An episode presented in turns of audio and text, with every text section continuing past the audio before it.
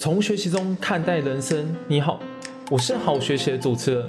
Hello，大家好，这是第一集，而这一集我会分享比较沉重的话题——自卑。大多数人认为这是不好的过去，其实这种经验每个人或多或少都体验过。而我会讨论这个主题，是要分享我在自我认识自己的过程中所发现的问题点。自卑是其中一点，包含了没有动力做事。毫无方向、茫然的过生活都是，而这些内容有机会我会陆续跟大家分享。在认识自我的过程中，我回想起过去的行为，我发现自己有这些问题，而涵盖自卑的基本该有特征。因为我有经验，我可以去分享我怎么发现，然后逐渐改善。但我可以很有自信跟大家讲，周遭的朋友不见得知道我有自卑的时候。因为我把这些情绪隐藏的很好，当然，在知道我这些行为之后，我开始与自己对话，了解自己为什么有这种状态，然后逐渐去改善。我认识太多人没有目标跟方向，也对自己产生不信任感、无力感，被生活逼迫着，从而选择就这样子的过人生，会产生反生人生就这样子的念头。而真的想要改善的人。也不知道怎么去踏出，或者是用的方法不见得正确。我希望我可以透过音频来分享我的经验，来帮助到这些人。那我开始分享故事啊。对，喜欢这音频的话，花点时间到 iTunes Store 订阅音频，让更多人听到。自卑这件事情从我小时候就有了。以前我很不爱读书，很多时候我会选择去逃避。自然认为自己有很多事情是无法做到的，或是我想要尝试之前，我就带着恐惧。我在自己脑袋中，我会幻想各种恐怖的情节。我不知道你有没有过这种体会，就是这些想法，其实在我想要做这件事情之前，我就已经先怀疑自己，然后不抱任何期待了。所以每次在做事情的时候，我就很容易搞砸。而一旦搞砸事情，我就会对自己心中更肯定之前的怀疑，而其实这个时候就表现出最常见的自卑行为，怀疑自己。这种行为会去认为自己不够好，跟别人比不上，然后自己很差劲。做错事情的时候，也会觉得自己好像不行。其实这种自我怀疑的对话是无法帮助自己建立自信的。自卑心理是一种缺乏自我认知的表现。从刚刚提到的怀疑自己无法做到、做不好等等，就是在还没有尝试之前就已经先失去了自信。当这种行为成为了习惯，对生活周遭上的事情都会在做之前就先感到畏惧。再小的一件事情也很难把它做好，因为在做之前就已经先认为自己失败了，你就已经开始幻想自己有失败的时候。加上我自己有一个坏习惯，就是我觉得自己要做就一定要做到最后，然后把标准拉得很高。呃，如果在别人面前失败的时候，我也觉得真的超级无敌丢脸的。有一次我在国小的劳作课程，当时是拿冰棒棍要做一个房子，我野心超级大，我就想做一个城堡，而其他同学可能做个小房子啊，或是套房之类的。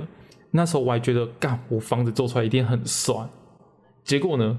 我比其他同学花了多一倍的时间，然后做出来城堡是一栋围楼，随时都会倒的那一种。那时候没有人跟我说，我就觉得说，干，大家都一定在嘲笑我，都觉得我很白痴，我想要做这种事情。而实际上有老师或是同学觉得我还蛮有勇气的，但是我已经在怀疑自己，所以我无法听进去他们的话语。那到高中的时候，我开始边打工边读书，基本上在餐厅打工。在服务业上班的话，通常会有同事带着你该怎么做。在大间公司也会有 SOP 让你照着做。在新的环境的时候，我还是会去思考我能不能把这个工作做好。但随着次数越来越多，越来越熟悉这份工作时候，很多时候我还没有去思考，或是还没有产生怀疑的想法，我就已经把事情做完了。像是我之前不小心摔破盘子。一开始超怕，我真的很担心被念，然后还要赔钱。后来主管就让我把碎掉盘子收好，然后不要割到手，就没事了。同事也会跟我说，他们之前摔破几次，还会笑说：“ 哎，那叉叉叉要破超多次的。更重要是，犯错之后再注意一下，不要下次再犯同样的错，以及把错误的事情处理好就好了。我开始明白，我以前好像想太多了，把很多事情想得很难很复杂，而实际上只是我不熟悉而已。实际上只是我不熟悉而已。前面犯几次错误是很正常，因为还不熟悉。但摸熟之后的话，就可以大大降低失败的几率。所以，我们该想办法减少出错的次数，或是在做这件事情之前，先多思考下，然后再去执行。而后来我在读大学的时候，也会习惯先尝试再说，不要害怕会不会出错。我印象很深刻，在高中时候有一次素描课，我努力的把一张图画完了，然后我交给老师，老师默默的走到同学面前，当着大家的面把这个作品撕掉，然后跟全班说这就是不合格的作品，叫我去后面拿一张新的空白素描纸重新画一次。干，当时真的超丢脸。我也很生气，因为我觉得我已经很认真的画了。你也可以跟我讲说我哪里画不好，为什么要直接撕我的作品？可是面对是系上主任的时候，我也不敢有太多的反抗，就还蛮俗辣的，默默捏着鼻子重新把作品画完，然后我还检查很多遍，才敢把作品交上去。后来主任也有说，设计是一件非常主观的事情。尤其是在客户面前，随时都会有打枪要重做的心理准备；而在设计公司里面，被主管嘲笑、重新退稿，这些也都是日常。去年我在行销公司做平面设计的时候，一周只要设计十张图片，而资深的设计师可能要设计更多张。我这己十张，平均一天两张，听起来很轻松，可是每一张图片至少会被打枪一次，甚至更严重，还会被打枪好几次。后来我学会了，不要觉得我自己花很多时间设计就可以了，而是我要更全方位的去思考怎么做才是对方想要的。如果我做错，就马上改或是调整。出社会后更能体会这句话：遇到事情只会怨天尤人，事情并不会主动被解决掉，还是要自己去想方法怎么去解决。我看了主管思维书籍，认识了创业朋友，从主管与老板的角度来看，在经营公司的路上会遇到。多到忙不完的问题，不解决问题，问题还是会摆在那边。会请员工过来，也是希望他们有办法解决。像老板，他可能不会设计，就请人来当小编；不会会计，就请会计或委托出去；不懂营运，就请有营运经验的人过来；不了解的事情，就去学习，或是找有专业的人过来帮忙就可以了。只要能把问题解决，就是好方法。有自卑倾向是好还是坏呢？心理学家阿德勒他说，每个人都会自卑，只有超越和转化才会变得更好。这句话我的理解是，每个人都会有自卑的时候，毕竟小时候不懂事情很多，自然容易犯错。遇到事情失败了，做错决定，犯错事情时，容易对自己产生怀疑。但是当我们正视自己的状态，寻求解决与改善的方法，并且执行之后，遇到同样的事情，也会更清楚要怎么去解决。那么，自卑是每个人都会经历的。问题来了，我们该怎么察觉自卑呢？自卑的特征很多，我分成三大部分。第一大，对自己的不信任感，因为失败的经验太多，面对事情时，心中对自己的能力打上了问号，不敢放开手脚，全力去执行。失败时候认为这是理所当然，成功的时候认为是运气使然。这种情况很容易发生在面对新的挑战时候，因为没有做过，没有经验，套用过往很长失败的情境，认为这次失败是迟早的事情。其实最简单的方法就是请教已经成功过的人，或是先了解可能会遇到哪些问题，提前先避免或打预防针。另一种是我就做好失败的准备，但我不认为失败是我很没用。而是我会去记录为什么我会失败，失败的原因在哪里，然后去找怎么改善的方法，重新再挑战一次，把遇到的困难拆分成小障碍，一个个跨过去。当所有的障碍都跨过去之后，也不再是困难了。所以没有所谓的失败，只是面对问题时找解决方法的过程而已。第二大点，在乎他人的眼光。如果很在乎别人的眼光，会认为失败是一件很丢脸的事情，更不可能跟别人承认错误。在面对事情的时候，会带着忐忑的心态，而这个忐忑是过度猜测别人的想法，并且把这些想法套用在自己的身上。我在大学小组报告时候，站在台上，然后我只要讲错字，我就觉得台下的应该是在笑我；或是我在跟朋友去唱歌的时候，每次在唱歌时，我已经在唱歌了。我还是会去想，我这个发音正确吗？我有抓到 key 吗？我节奏对吗？是不是跑调？然后别人只是不敢跟我讲而已。其实我已经在报告，已经在唱歌，我正在做这件事情，脑袋却思考着各种奇怪的问题。当然无法全神贯注在做事情上，而是很分散注意力、胡思乱想的去做，自然就会大大增加犯错的几率。换一个角度来思考。演讲报告错字有什么关系？大家都会啊，有这个经验。如果真的很担心会犯错，那就多练习几次就好了，让自己背起来。唱歌也是，实际上音痴是占非常少数部分，所以一般人的音准绝对是够的。唱不好，抓不到 key，就是唱次数少，或是很少听这首歌。那只要多练习，把声音录起来来听有没有对到 key，反复去练习跟修改，让自己习惯这首歌就可以了。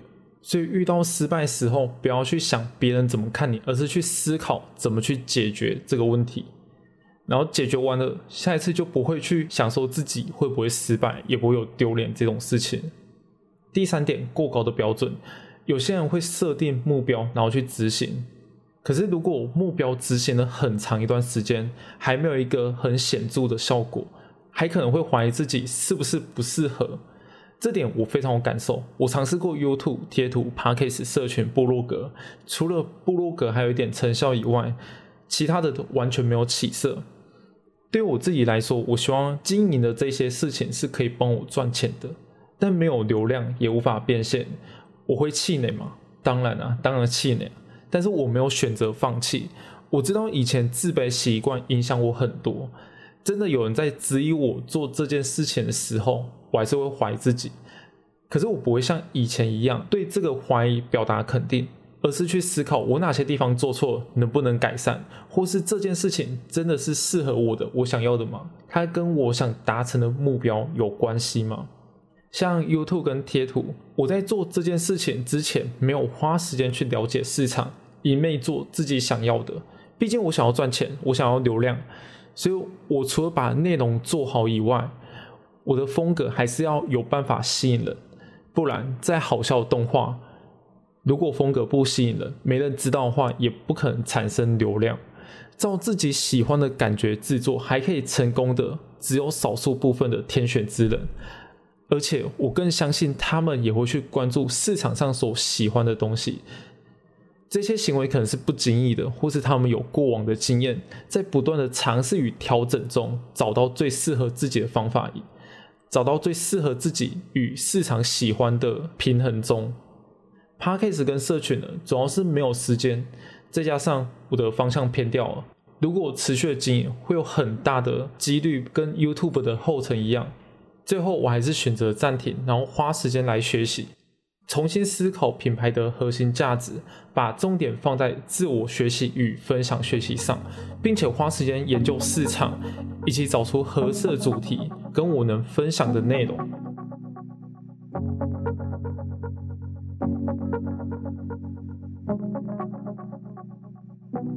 自卑的三大特点是对自己的不信任感，以及在乎他人的眼光跟过高的标准，其实就是害怕失败。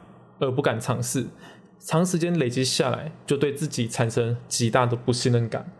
那要怎么走出自卑情节呢？首先，先认清自己有自卑情节。自卑并没有什么，每个人都经历过。无法看开这件事情，很难去正视问题。就假设你感冒了，而选择不去看医生，那不去看医生的话，有可能会痊愈吗？可能会，但有可能会变得更严重。所以，正视问题的话，才有办法去改善这件事情。害怕丢脸，不喜欢失败的话，不要连认识自己的机会都错过。认清自卑情节，不需要特别去跟谁说，只要自己心中明白就好。就算好面子，也不用担心。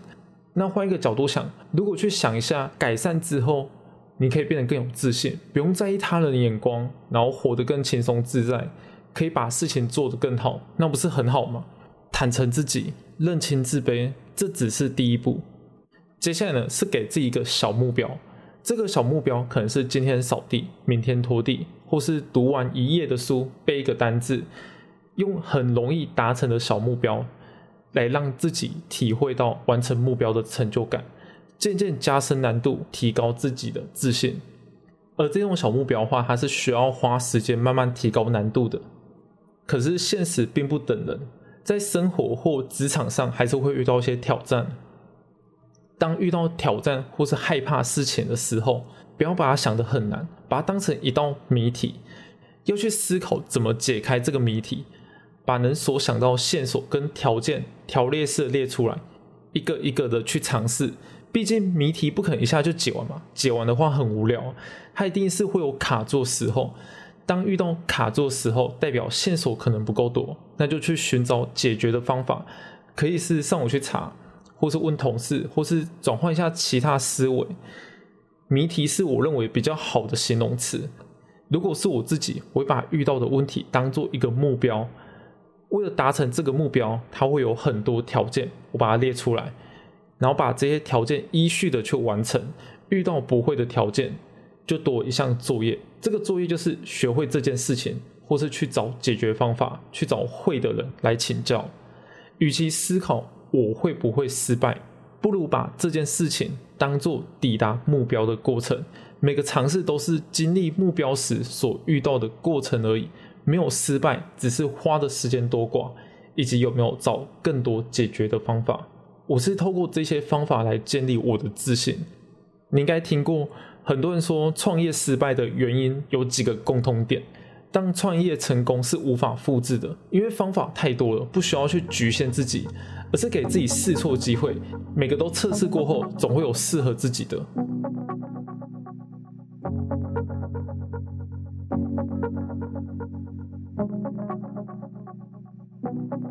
好，那回顾音频的重点，自卑有三大特点：第一点，对自己不信任；第二点，在乎他人的眼光；第三点，过高的标准。这些都是害怕失败而不敢尝试，然后长时间累积出来对自己的不信任感。如何改善自卑的方法呢？可以给自己一个小目标，累积自信，像是翻一页的书，举一下的哑铃，走一百公尺的路。用小目标让自己获得成就与自信，再慢慢加深难度，提高自己的自信。再来是遇到障碍的时候，把障碍当成谜题，谜题没有失败，只有不够多的线索来解开谜题，而需要的就是去找更多的条件。例如上网查、问同事，或是找会的人来帮忙。第三点，失败只是抵达目标时的一个小泥巴而已，它只是一个过程中里面会遇到一件很小的事情，跨过这个泥巴，距离目标就不远了。所以遇到问题的时候，把它当成一个小小的目标，不要认为自己失败了，只要把这个目标所需要的条件列出来，一个一个去完成，而不是把问题当成障碍，遇到就害怕。不小心出错就认为自己失败做不到，就连爱迪生找到最好灯丝材料也尝试了一千六百多种才找到。所以当问题摆在面前，不要去逃避，因为这个问题说不定是一个机遇。就像前几天同事的汽车钥匙没电了，那他不知道怎么换电池，打电话去问锁行，锁行说换一次电池要三百块，同事跟我抱怨太贵了。而我就上网查一下方法，去附近小北百货买个电池，然后花十五分钟，不到三十元，我就解决这件事情。害怕失败的选择逃避，只会待在舒适圈，未来的成就有限；而选择解决方法的人，往往有更大的发展空间。要知道，创业会遇到问题更多，解决能力是基本的。而不想创业的话，就算是做一般的工作，也不要认为解决能力不重要，能当上主管、经理都有一定的解决能力。当你有了解决能力，相较其他同事来说，你更不能被取代。而下一次遇到障碍时候，把它当成一个目标，或是作业，甚至是机遇。不要想着会不会做错，而是想着我要如何去解决这件事情。说不定在解决这个过程中，你会发现这其实是你真正想做事情。或是找到一个新的商机。所以不要轻易的放弃。那非常感谢你花时间收听这音频，希望你听完之后有所收获。有任何问题、任何建议，可以留言给我，IG、FB、部落格都可以。社群连接会放在字界中。那想看整理好的文字稿话，过几天我会整理上去。最后，我想问你，你有害怕失败的经验吗？后来又是怎么去克服的呢？在底下留言分享，或许可以帮到大家。我是 Jason，谢谢收听，好学习，期待我们下次再见。